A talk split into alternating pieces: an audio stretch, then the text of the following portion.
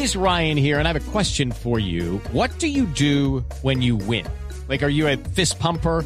A woohooer, a hand clapper, a high fiver. I kind of like the high five, but if you want to hone in on those winning moves, check out Chumba Casino. At ChumbaCasino.com, choose from hundreds of social casino style games for your chance to redeem serious cash prizes. There are new game releases weekly, plus free daily bonuses. So don't wait. Start having the most fun ever at ChumbaCasino.com. No purchase necessary. BGW. Void were prohibited by law. See terms and conditions. 18 plus. Doña Socorro Borges es la viuda de José del Cristo Huertas, conductor, acompañante, amigo, si me lo permiten, de Álvaro Gómez Hurtado, que fue asesinado con él el 2 de noviembre de 1995. Doña Socorro, buenos días. Muy buenos días. Doña Socorro, las FARC no hicieron alusión a la muerte, al asesinato de su esposo en estos hechos, eh, en el reconocimiento que hacen de su responsabilidad en el magnicidio de Álvaro Gómez Hurtado. ¿Eso qué le indica a usted 25 años después de la pérdida de su esposo? Pues da tristeza porque mm, él en todo caso sufrió en ese atentado y no tenerlo en cuenta pues da mucho que entender. Saludo hasta ahora a los amigos de Noticias Caracol. Ahora que se suman a Mañanas Blue, eh, ¿para usted es un menosprecio a, la vida de su esposo o le genera dudas sobre si realmente las FARC fueron las responsables de, del homicidio? It is Ryan here, and I have a question for you. What do you do when you win? Like, are you a fist pumper? A woohooer, a hand clapper, a high fiver. I kind of like the high five, but if you want to hone in on those winning moves, check out Chumba Casino. At ChumbaCasino.com, choose from hundreds of social casino style games for your chance to redeem serious cash prizes. There are new game releases weekly, plus free daily bonuses. So don't wait. Start having the most fun ever at ChumbaCasino.com. No purchase necessary. BGW. Void were prohibited by law. See terms and conditions. 18 plus. Sí, es como ambas cosas. me da como me, me da la sensación de ambas cosas porque han debido tenerlo en cuenta. Él murió en ese atentado. Sí. ¿Y usted, usted les cree a las FARC cuando ellos dicen que ellos asesinaron a Álvaro Gómez? Bueno, me crea duda porque tantos años después venir a reconocer, pues eh, le crea a uno muchas dudas, ¿no? 25 años después. Na- En algún momento, de todos estos años, de los 25 años, en algún momento usted escuchó, usted dudó, usted pensó o alguien le dijo que pudieron haber sido las FARC las que habían asesinado a, a su esposo y al doctor Álvaro Gómez? No, yo nunca escuché una versión sobre eso. Siempre se tuvo eh, otro tipo de hipótesis. ¿Cu- ¿Cuáles fueron las que ustedes tuvieron en, en la mano, doña Socorro? Bueno, nosotros le dejamos toda esa investigación a la fiscalía. Mm. ¿sí? La verdad es que mm, eh, lo único que, que yo quiero es que se, se llegue a la verdad, que tantos años después por fin se haga justicia. Se haga justicia porque no, no está bien. Una persona tan joven como él, que tenía tanto futuro por delante y morir en un atentado así, no, no está bien. Dejó una, una hija sin papá, un esposo que se fue, un, un hijo dedicado que cuidaba de sus papás. Eh, entonces no, no está bien. Doña Socorro, ¿su esposo tenía preocupaciones sobre su seguridad y la de Álvaro Gómez antes de ser asesinado? Eh, pues ah, como un mes antes de, del atentado donde nosotros vivíamos, llegó a vivir una persona que se nos hizo como muy rara, como muy extraña. Todo eso se le informó a la fiscalía porque era una persona, incluso era como, como de origen antioqueño o algo así y y esta persona, sí, José me dijo, tan raro ese señor, o sea, sí, ¿no? Y él incluso anotó las placas del carro de ese señor y se le dio cuando él la, él la tenía copiada en unas hojas el día del que murieron, a mí me entregaron el folder que llevaba y ahí estaba el número de las placas y todo, y yo toda esa información se la entregué a la fiscalía. Sí. ¿Por qué les llamó la atención esa persona que llegó al barrio, cerca de la casa donde ustedes vivían? Nosotros vivíamos en un segundo piso de un edificio y él llegó al primer piso.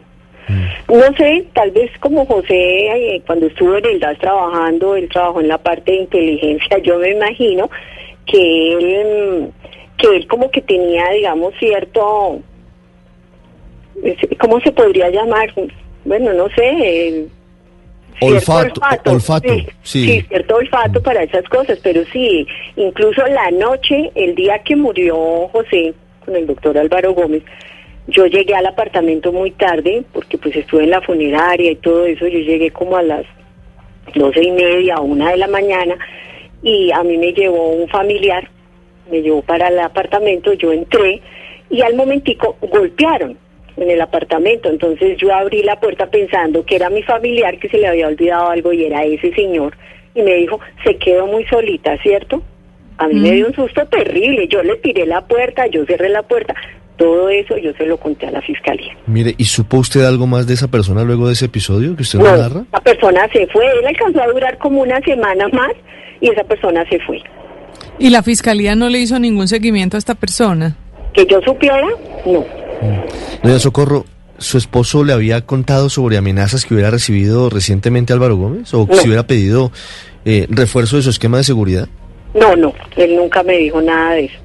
Nunca. Es más, ellos en muchas ocasiones, eh, nosotros teníamos en esa época un sprint, eh, un carrito sprint, y a ellos les gustaba más ir en ese carro. En ese momento, mi esposo era asistente del doctor Álvaro Gómez en unas clases que dictaban la Sergio Arboleda.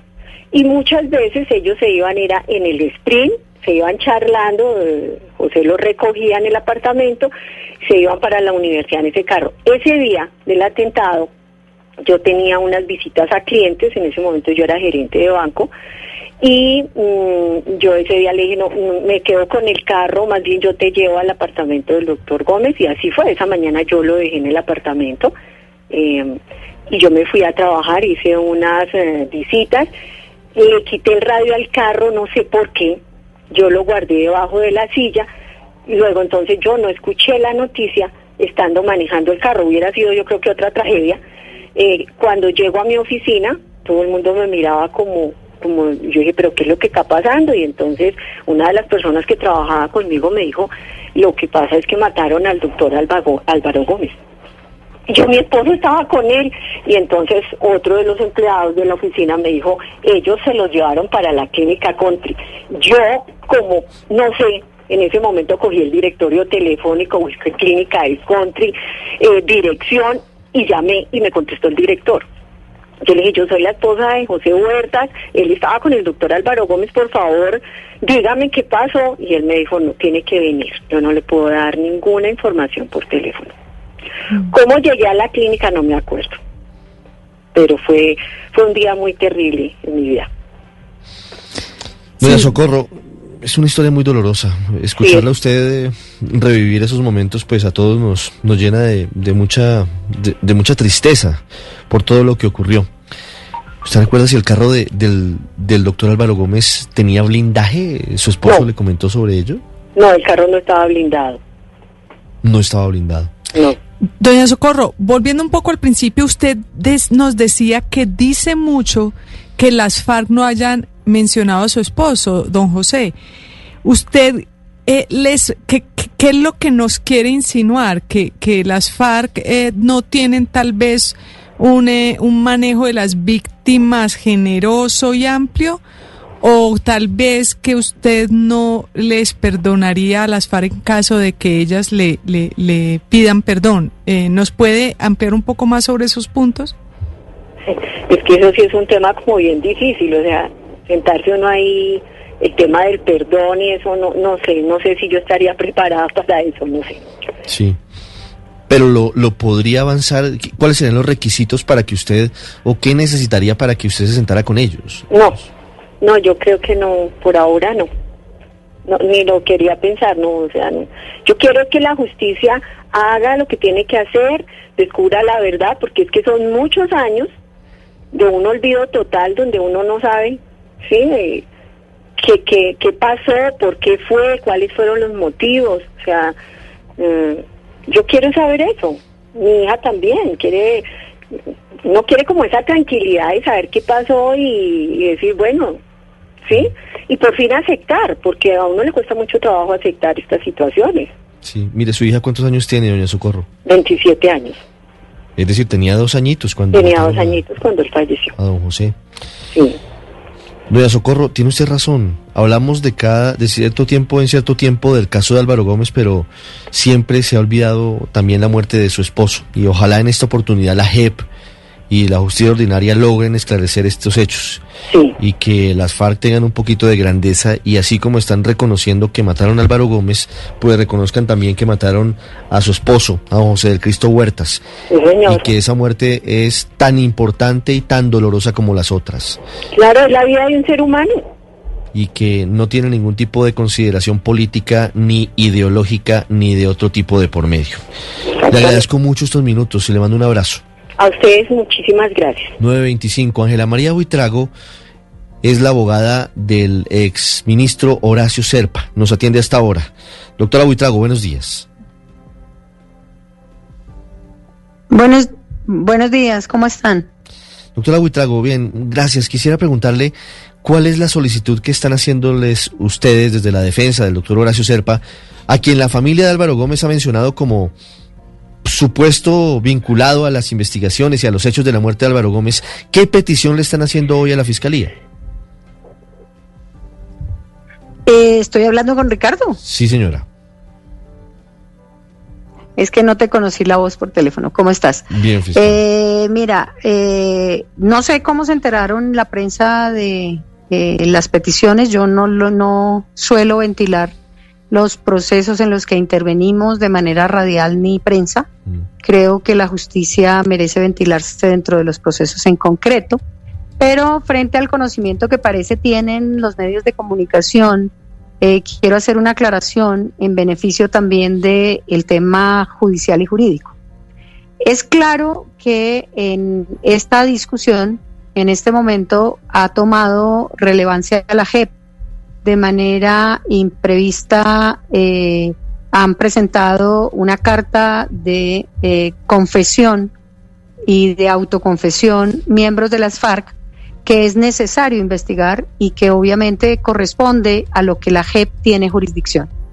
En ese caso en particular es muy importante saber quién es el competente para la investigación, porque cualquier cosa que se adelante por una jurisdicción sin competencia sería objeto de nulidad. Y por esa razón, la defensa considera que es fundamental establecer si ya la JEP tomó la competencia y es competencia de la JEP, porque no puede haber justicias paralelas frente a competencia. Y desde ese punto de vista, se hace toda una relación directa sobre los elementos fundamentales de constitucionales y legales para que la Fiscalía estudie el asunto y no se someta posteriormente a nulidades que no le hacen beneficio a ningún proceso y que obviamente también tendrá, tendrá, tendrá retrasos. Este es un Eh, desde ese punto de vista, la defensa es categórica en que una vez se estableció que la JEP es preferente o prevalente, debe tenerse en cuenta este elemento. Sí.